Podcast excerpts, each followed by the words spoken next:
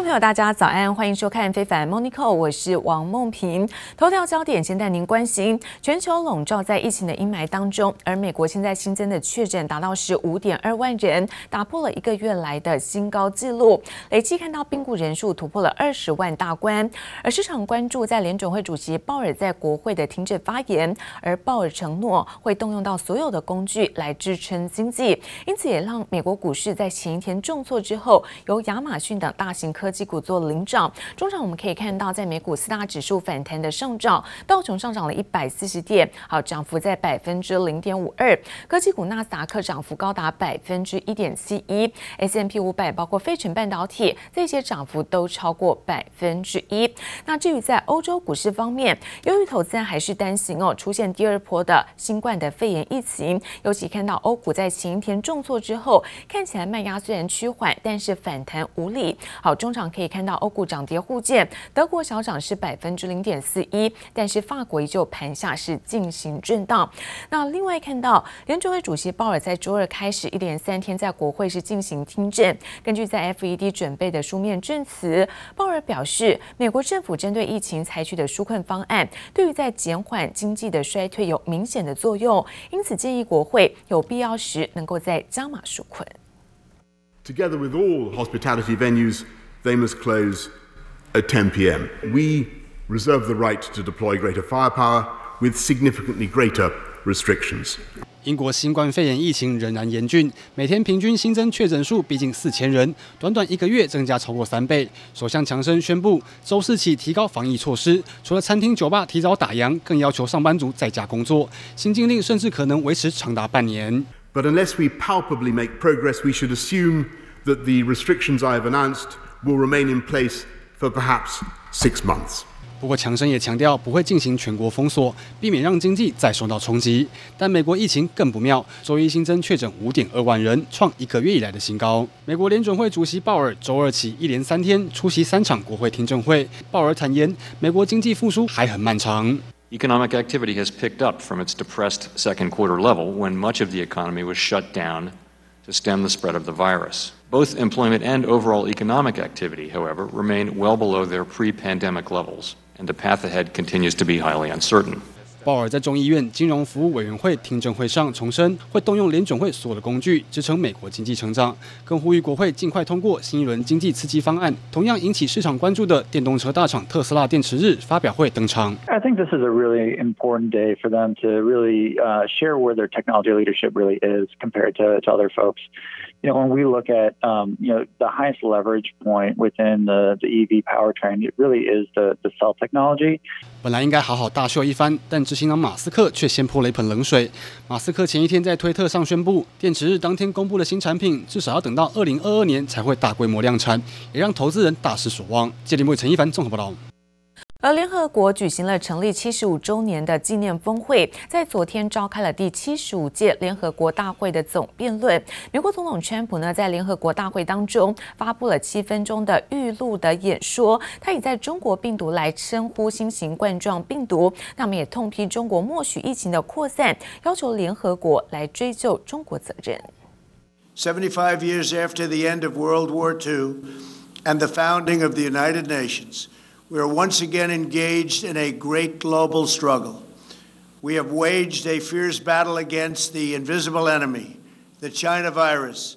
We must hold accountable the nation which unleashed this plague onto the world, China. 透过预先录好的影片，在联合国大会上演说，川普一开口就很呛，矛头对准中国，不但称新冠病毒是中国病毒，还说中国该为这场疫情负责。The Chinese government and the World Health Organization, which is virtually controlled by China, falsely declared that there was no evidence of human-to-human transmission. Later, they falsely said people without symptoms would not spread the disease. The United Nations must hold China accountable for their actions. 川普一如先前放话，在演说中对中国态度非常强硬，更喊话要联合国主持公道，要求中国为全球疫情失控负责。联合国要主持公道，大小国家相互尊重。习近平录制演说时用词还算客气，实际上他这次全文声明还提到，任何国家都没有包揽国际事务、主宰他国命运、垄断发展优势的权利，更不能在世界上我行我素、搞霸权、霸凌、霸道。明显批评的对象就是美国。他更强调，不能谁的拳头大就听谁的，同样在批美国对中国施压。We must do everything to avoid a new Cold War. We are moving in a very dangerous direction. Our world cannot afford a future where the two largest economies split the globe. 联合国欢庆七十五周年，却因为新冠肺炎疫情，各国领袖只能透过预录影片致辞。美中之间暗藏炮火同样猛烈，直接挑战这个有一百九十三国的组织在全球事务中的功能和主导性。记者王新伟、林巧清综合报道。而美国两党现在就大法官的提名战对立是进一步的升高。民主党籍众议院议长佩洛西放话，为了阻挡川普呢能够来仓促的任命大法官，不排除会再对他来启动弹劾。而川普也不甘示弱的表示说，如果佩洛西真的这么做，他铁定会因此而赢得大选。而川普已经表示，会在本周五或是周六就提名金斯伯格的继任的人选。而根据在美国媒体报道，两名的联邦上诉法官。女法官哦，法院的女法官最有可能会是一个提名的人选。而根据在美国媒体报道，先前也传出呢，恐怕倒戈的三名共和党籍的参议员现在都已经归队，川普应该可以在参议院是掌握到过半的票数，能够使得这个提名案是顺利过关。而现在美国的大选进入到倒数，那争取连任的美国总统川普，甚至民主党籍的对手拜登却轮流的失言。而川普在造势场合，他嘲弄了这个采访种族歧视抗议的记者中弹，甚至还模仿记者喊痛的样子。I remember this guy Welchie. He got hit on the knee with a canister of tear gas, and he went down. He didn't. He was down. My knee, my knee. Nobody cared. These guys didn't care. They moved him aside, and they just walked right through. It was like it was the most beautiful thing. 因为采访诉求种族歧视的街头抗议，负责连线的美国媒体 MSNBC 的非裔加拿大籍主播韦尔西膝盖遭到橡胶子弹击中，哪知道美国总统川普居然在造势场合模仿韦尔西痛喊膝盖中弹的模样，台下川粉被逗得哈哈大笑，川普还幸灾乐祸说，警方所作所为就是法律和秩序。Wasn't it really a beautiful sight? Law and order, law and order. 美国媒体 MSNBC 出面捍卫自家主播，发声明痛批川普嘲笑记者，破坏新闻自由。Freedom of the press is a pillar of our democracy. When the president mocks a journalist for the injury he sustained while putting himself in harm's way to inform the public, he endangers thousands of other journalists and undermines our freedoms. 不止川普，对手拜登的誓言功力也不遑多让，多次遭到川普取笑有认知障碍的拜登，在造势激昂演说时，说出美国有高达两亿人死于新冠肺炎。And perhaps most cruelly of all. If Donald Trump has his way, the complications from COVID 19, which are well beyond what they should be, it's estimated that 200 million people have died, probably by the time I finish this talk. 不过，美国总人口是三点二八亿人，拜登明显口误，却没有自己圆回来。而在两党候选人忙于跑行程之际，传出美国又抓到中国间谍，身份是在西藏出生的纽约警察。33-year-old NYPD officer Baymadaji Engwang is accused of acting as an illegal agent for the People's Republic of China. In the criminal complaint, federal prosecutors allege Engwang has been reporting to two PRC officials about the activities of Tibetan citizens in New York for at least two years. 申请政治庇护而规划美国籍的昂旺也被指控利用警察身份探取纽约警察密件，还定期向中国领事馆回报讯息。It's hard to believe. 据报道指出，昂旺的父母都是中共党员，住在中国。昂旺二零一六年总共电汇了十五万美元，相当于台币四百四十万回中国。如果在美国被判有罪，他恐怕将面临最高五十五年有期徒刑。记者蔡嘉玲、陈一凡综合报道。提名美国总统川普角逐诺贝尔和平奖的两位北欧的国会议员，最新透露，他们都接到了川普的亲自来电，也向他们表达了感谢之意，也凸显川普本人对于这一次的提名感到是相当兴奋。I was nominated for the Nobel Peace Prize. Now, I, I have to tell you, that's sort of a big thing. And the networks and most of the news didn't cover it. 川普多次在造势的场合炫耀说他自己被提名了和平奖，而提名他的瑞典国会议员在推特发文表示说，自己和女儿呢在外出的途中，他接到了川普打电话来致谢。那另外一名提名川普的挪威议员，他也告诉法新社，他昨天呢接到了是川普来电。不过今年看到在诺贝尔奖哦受到了这种疫情流行的冲击，那么十二月十号现场的颁奖典礼取消，改为是在电视转播。那么得主在各自的国家颁奖的相关的过程，而至于像在挪威首都呢奥斯陆颁奖的和平奖，这个典礼也会缩小规模。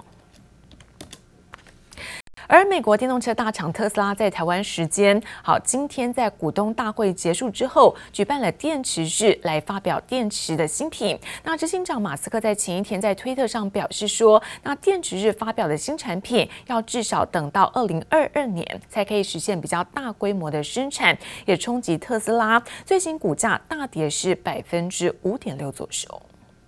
It's been an incredible year, um, and uh, I'd like to thank you for your support. Uh, through uh, you know tough times, good times. It's been great. Uh, really appreciate uh, everyone who's uh, uh, put their hard-earned money into Tesla, and uh, you know I, I think it's worked out pretty well.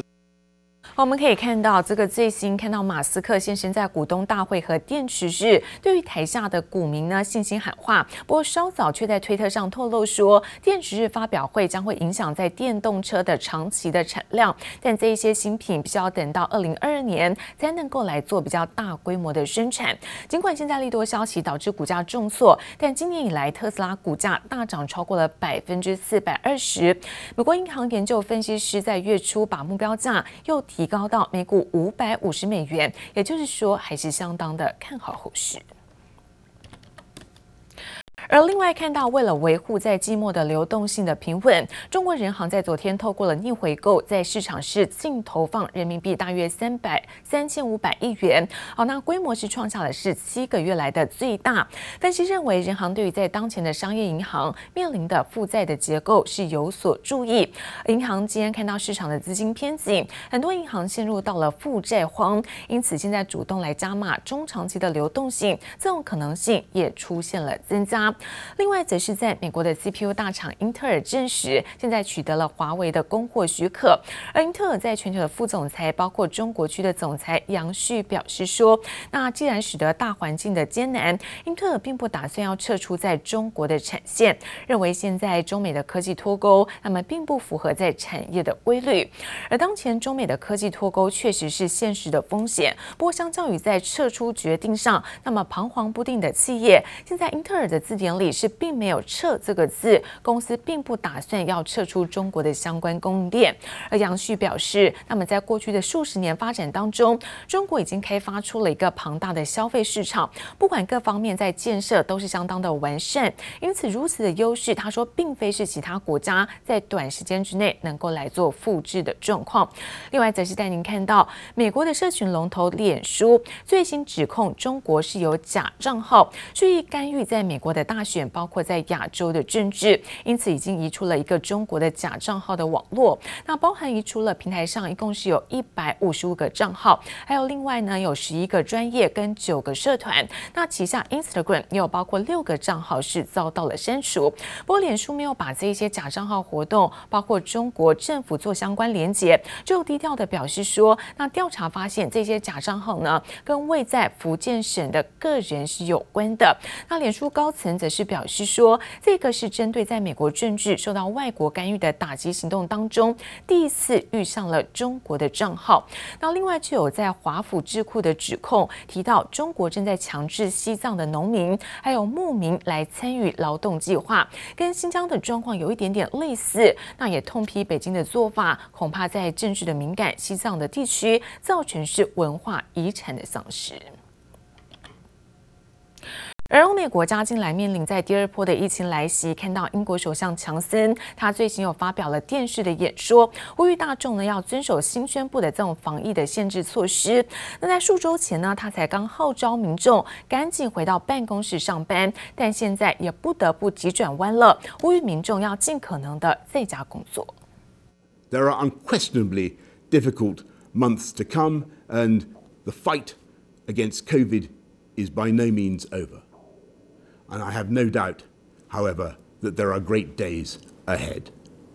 But now is the time for us all to summon the, the discipline and the resolve. We will enforce those rules with tougher penalties and fines of up to £10,000.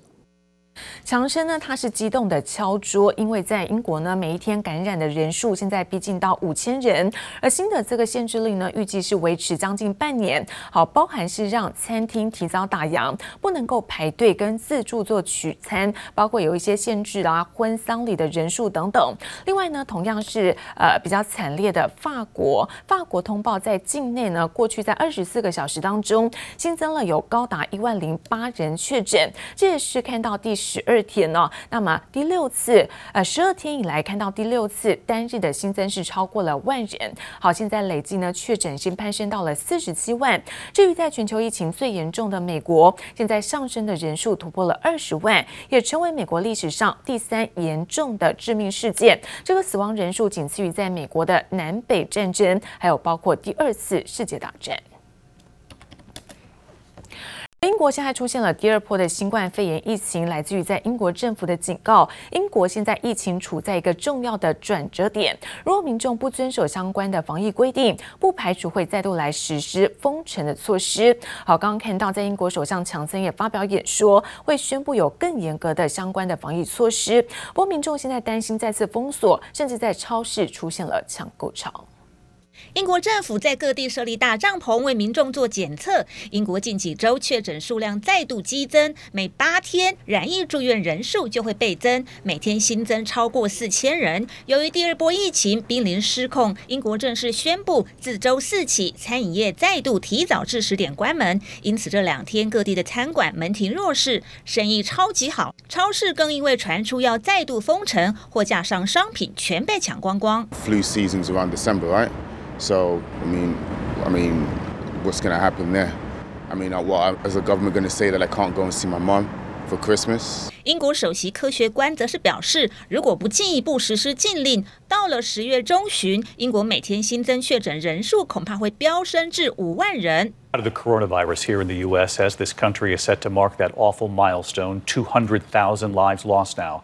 美国死亡人数逼近二十万大关，专家忧心，随着秋冬逼近，新冠病毒和流感病毒结合，恐怕将在十月和十一月爆发双疫大流行。美国疾病管制及预防中心主任瑞斐德更警告美国民众，准备面临历年来最糟糕的秋天。This could be the worst fall from a public health perspective we've ever had. Seasonal influenza can be a deadly virus.